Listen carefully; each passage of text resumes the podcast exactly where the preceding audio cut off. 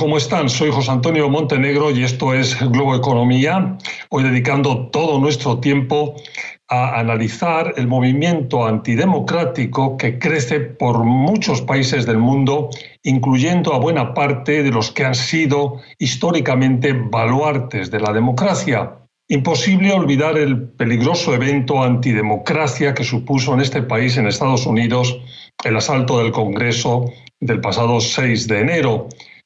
De ninguna forma debemos menospreciar la gravedad de ese día en el que una turba arengada en días previos y también ese mismo día por el presidente saliente Donald Trump, perdedor de las elecciones de 2020, asaltó el templo de la democracia estadounidense, produciendo heridos, muertos y definitivamente profanando el ideal democrático de este país y del mundo.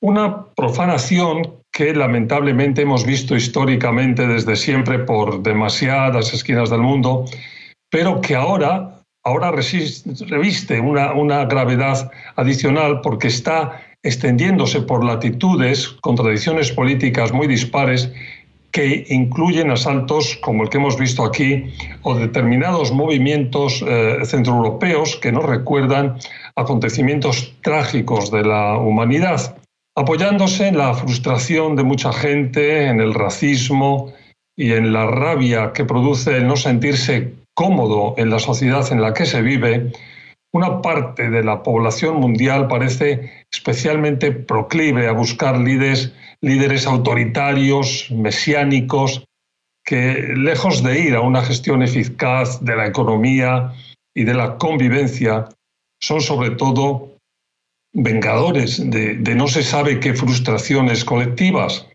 Lo decía, lo explicaba muy bien Richard Kagan en un reciente artículo en el Washington Post, que eh, señalaba eh, que partes de la población buscan a menudo líderes justicieros que aplaquen sus miedos y sus resentimientos. Miedos que tienen que ver muy a menudo con el racismo y resentimientos que nacen de sentir que la sociedad no los está valorando como debería. Un cóctel peligroso que siempre saben cómo aprovechar los líderes con inclinaciones autoritarias en cualquier parte del mundo. Pero si deseamos preservar nuestro sistema social y económico basado en principios democráticos y en el Estado de Derecho, debemos estar alerta ante estos movimientos antidemocracia. Pero pausa y conversamos más sobre el tema con mi invitado hoy, Aníbal Pérez Diñán, profesor de Ciencia Política y Asuntos Globales en la Universidad de Notre Dame. Enseguida, aquí en Globo Economía.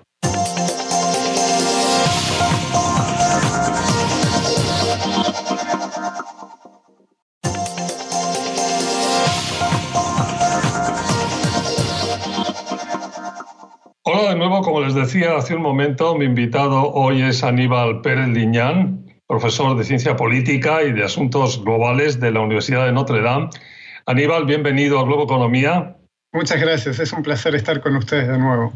Muchas gracias, Aníbal. Y un, placer continuar. Lo que queremos hacer hoy es continuar esa conversación que habíamos iniciado contigo hace algunos meses, eh, cuando ocurrieron esos eh, trágicos y lamentables eventos de, enero de, 2021 en el Capitolio de este país, no se puede exagerar la importancia de ese, de ese hecho histórico, ¿no?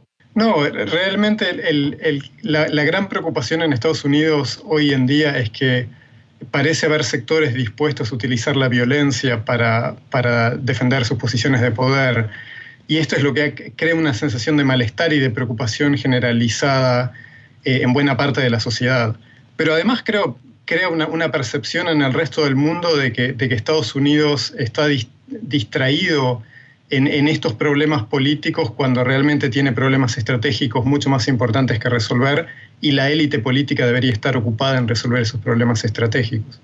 Un problema que tú nos has explicado muy bien en esa conversación inicial que tenemos, que es un problema de gobernanza que va más allá, incluso en el tema de la medición del, riesgo económico, cuando se hacen, hablábamos en, la, tu anterior visita aquí de un informe de Fitch, lo tengo aquí, que, que, ponía en, perspectiva la trascendencia que tiene el que la gobernanza presente este tipo de debilidades, ¿no? Sí, recuerdo ese informe de Fitch, recuerdo que hablamos de él y, creo que muestra muy bien la situación extraña en la que está Estados Unidos hoy en día, ¿verdad? Eh, los mercados financieros por, más de una década ya han estado dispuestos a prestarle al gobierno norteamericano eh, prácticamente en, una cuenta sin límite, pero al mismo tiempo, en contraste con esta flexibilidad que ha tenido el, gobierno desde el punto de vista financiero, eh, la, situación política se ha deteriorado cada vez más. Y, realmente el gobierno tiene problemas muy importantes que resolver, ¿verdad? Hay un problema del surgimiento de China, eh, hay, una, presión creciente de China sobre Taiwán, hay una, por supuesto está el problema de, la epidemia de COVID que no se termina de resolver y va a tardar, y va a tardar bastante tiempo a nivel mundial hay un problema interno de, salud, de, realmente una verdadera epidemia de, uso de opioides por los sectores populares. Hay una serie de problemas muy importantes que Estados Unidos tiene que pensar estratégicamente hacia el futuro y estos conflictos políticos realmente están distrayendo de, las cuestiones centrales. Un punto que yo hacía en la introducción es que la democracia eh, al final del día es todavía tremendamente joven no tenemos tantas eh, eh, experiencias eh, de duración de democracia en los países, o, por lo menos no con la consistencia que quisiéramos, y sobre todo en nuestra región tenemos experiencia de eso, y es muy importante el estar vigilante, ¿no? Creo que la frase que usaste en la introducción es, muy buena, La democracia es una flor de invernadero, es, un arreglo social muy frágil. Y creo que para, para, entenderlo bien lo que eso significa en perspectiva histórica hay que, pensar lo siguiente, por ejemplo. La República Romana duró 500 años antes de colapsar con Julio César y la llegada del imperio. Lo que nosotros conocemos hoy en día como democracia, esta forma de gobierno que conocemos como democracia, tiene en el mejor de los casos un par de siglos apenas, y realmente surgió como la conocemos hoy en día después de la Segunda Guerra Mundial. Entonces realmente es una forma de gobierno muy nueva y muy frágil. No hay nada que nos garantice que va a sobrevivir a menos que realmente es un compromiso social para eso. Está claro. Vamos a tener que hacer una pausa aquí. La hacemos. Cuando volvamos seguimos profundizando en este eh, peligroso movimiento que además se va haciendo cada vez más global, antidemocrático. Sigan con nosotros, Globo Economía.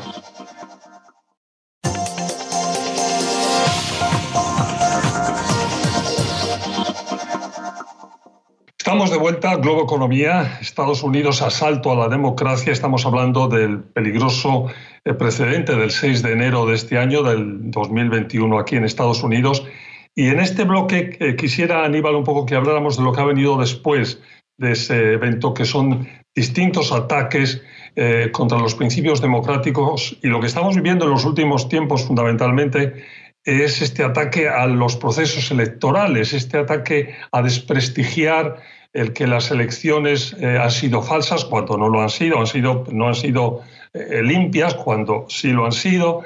Es decir, el, extender todo este tipo de mentiras y el eh, extender sobre todo un desprestigio de la democracia que va más allá. Está todo el evento este de Arizona, por ejemplo, que ha terminado sin ninguna consecuencia el, el recuento de los votos, pero que desprestigia la idea de la democracia, ¿no? Sí, en Estados Unidos están ocurriendo una serie de procesos bastante complejos. Uno, como, como bien mencionabas, es este, este momento de negacionismo electoral, de, de, negar los resultados electorales de la última elección presidencial sin ningún fundamento real, pero, pero con un efecto político importante. Hay, encuestas que han mostrado que más del 30% de, eh, de la población parece tener alguna duda sobre la elección, y ese es un, aunque es una minoría, es un número muy grande.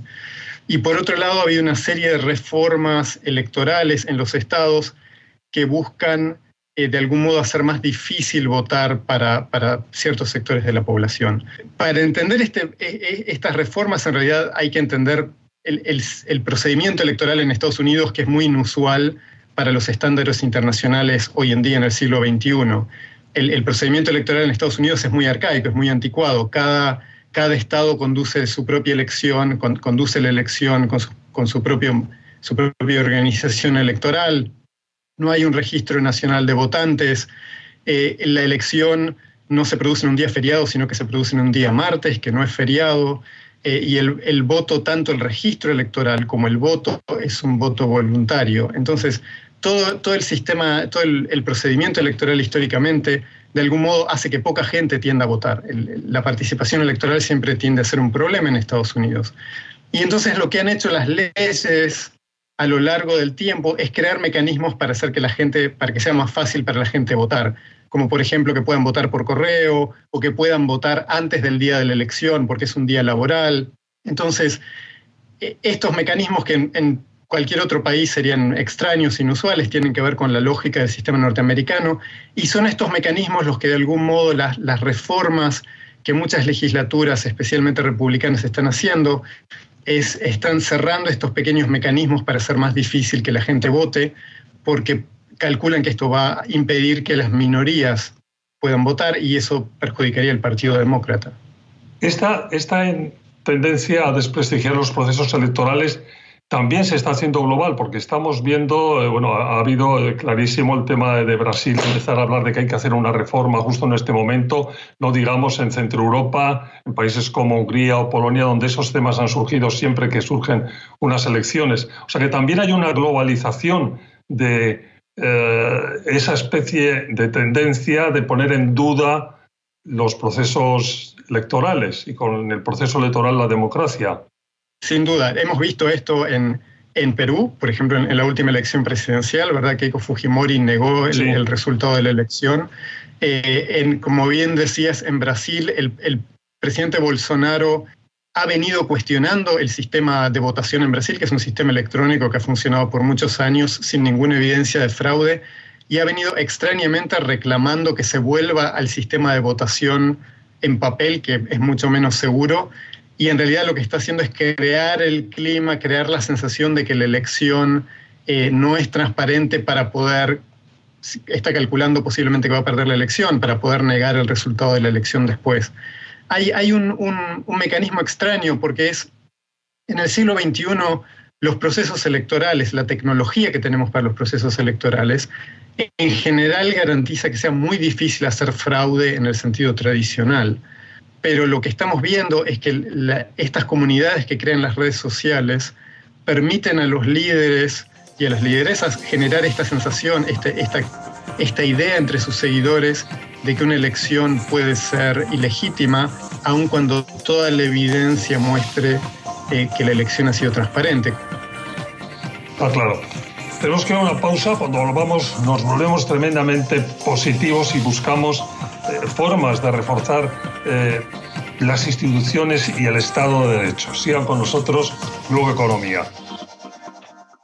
Sigan con nosotros, volvemos con más sobre economía enseguida. Y ya saben, si quieren pueden seguirme en mi dirección de Twitter, es muy fácil, arroba Montenegro CNN.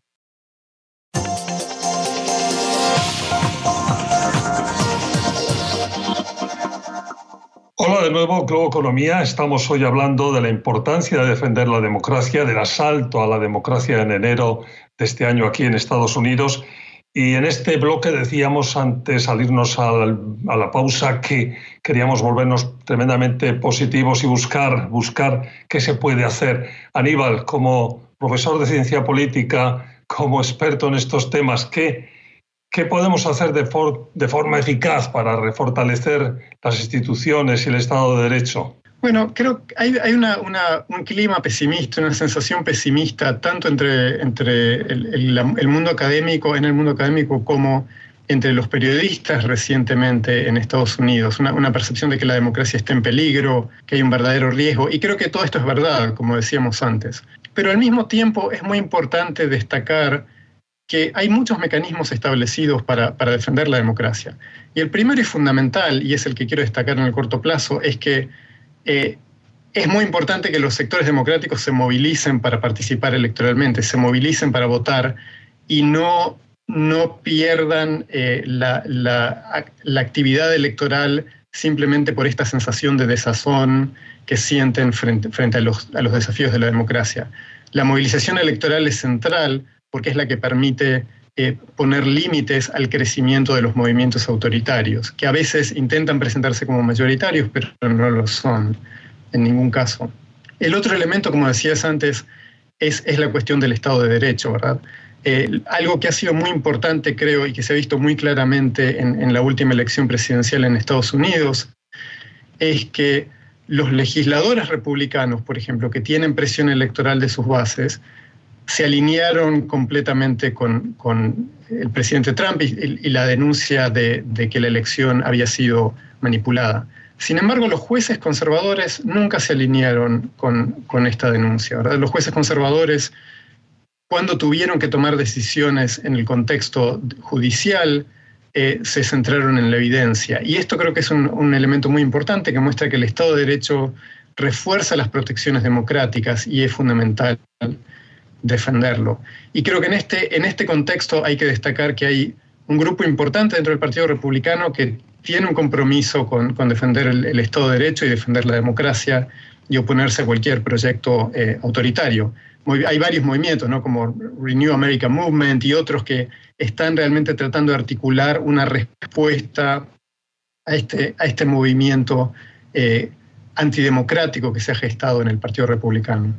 Ese es claramente un punto fuerte de los países con más tradición democrática o que son más baluartes de la democracia, que como dices muy bien, sigue estando ahí las instituciones y siguen estando ahí estratos distintos de la sociedad que siempre se inclinan hacia el lado democrático. Mencionabas el primero la movilización eh, ciudadana, eh, la sensibilización. Ahí desde luego tenemos una tarea clarísima los medios, pero también las eh, distintas asociaciones de tipo social, los movimientos sociales en general. ¿Qué importancia tienen en, ahora mismo en Estados Unidos? Eh, creo que tiene una importancia fundamental en el sentido de que, de nuevo, en un país en donde el registro electoral es voluntario y el voto es voluntario, estos movimientos crean las redes comunitarias que incentivan a la gente a votar, que permiten eh, votar a la gente, que los movilizan, que, les, que, generan la, motivación para participar. Y esto es fundamental, porque si no lo que ocurre es que sectores muy minoritarios de la población, con preferencias muy intensas y, más bien radicalizadas, tanto de derecha como de izquierda, terminan determinando la dirección de los partidos políticos en los Estados Unidos. Eso es muy claro en las primarias, en donde solamente un pequeño porcentaje de los partidos participa activamente y es este, este grupo minoritario dentro del partido más radicalizado que tiende a determinar las preferencias de los partidos políticos. Eso en el caso del Partido Republicano es particularmente claro hoy en día. Aníbal, pues eh, se nos ha terminado el tiempo. Muchísimas gracias por haber estado con nosotros. Gracias por invitarme. Siempre un gusto conversar con ustedes. Muchas gracias. Fue Aníbal Pérez Liñán, profesor de Ciencia Política y Asuntos Globales de la Universidad de Notre Dame. Gracias. Gracias a ustedes por su atención y recuerden, se lo estoy recordando todas las semanas, que además de esta versión estándar de Globo Economía, estamos en versión audio y que nos pueden oír en cualquier momento del día, de la noche, en prácticamente todas las aplicaciones más populares de podcast. Hasta la próxima semana.